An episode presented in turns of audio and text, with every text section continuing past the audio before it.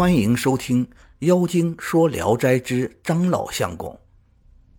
有个张老相公是山西人，因女儿将要出嫁，就携带家眷到江南去，亲自为女儿置办嫁妆。船到金山时，张老相公欲先过江，嘱咐家人在船上切莫煎炒有山腥气味的鱼肉，因为江中有只大猿作怪。他闻到香味就要出来毁船吞人，在这里已经危害很久了。张老相公走了以后，家人忘记了他的嘱咐，在船上烤肉。忽然江中巨浪滔天，把船打翻，张老相公的妻女等人全落水沉没。张老相公乘小船回大船停靠的地方，不见妻子女儿。痛不欲生，恨不得立刻报仇。他登上金山，拜见了金山寺的和尚，打听元怪为害的情况，想除猿报仇。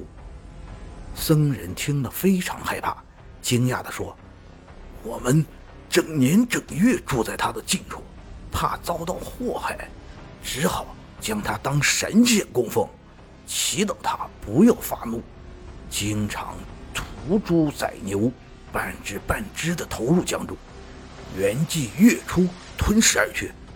谁敢与他作对呀？张老相公听后，立刻想出一个报仇的计谋。他找来几个铁匠，在金山的半山腰处安起炉灶，炼成一块百余斤重的大铁块。问清了大元常出没的地方，叫几个身强力壮的男子汉。用大铁钳举起烧红的铁块，投向江中。元跃出，急吞而下。一会儿，江上波涌如山，顷刻又浪息波平。那大圆的尸体已浮上水面。过往的客商和金山寺的僧人都为之欢快，修建了张老相公祠，在祠内悬挂了张老相公的像。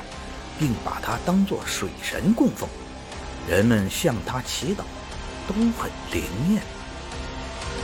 感谢您的收听，您的支持是我持续创作的最大动力。如果喜欢，请点击关注订阅。朋友们，我们下期再见。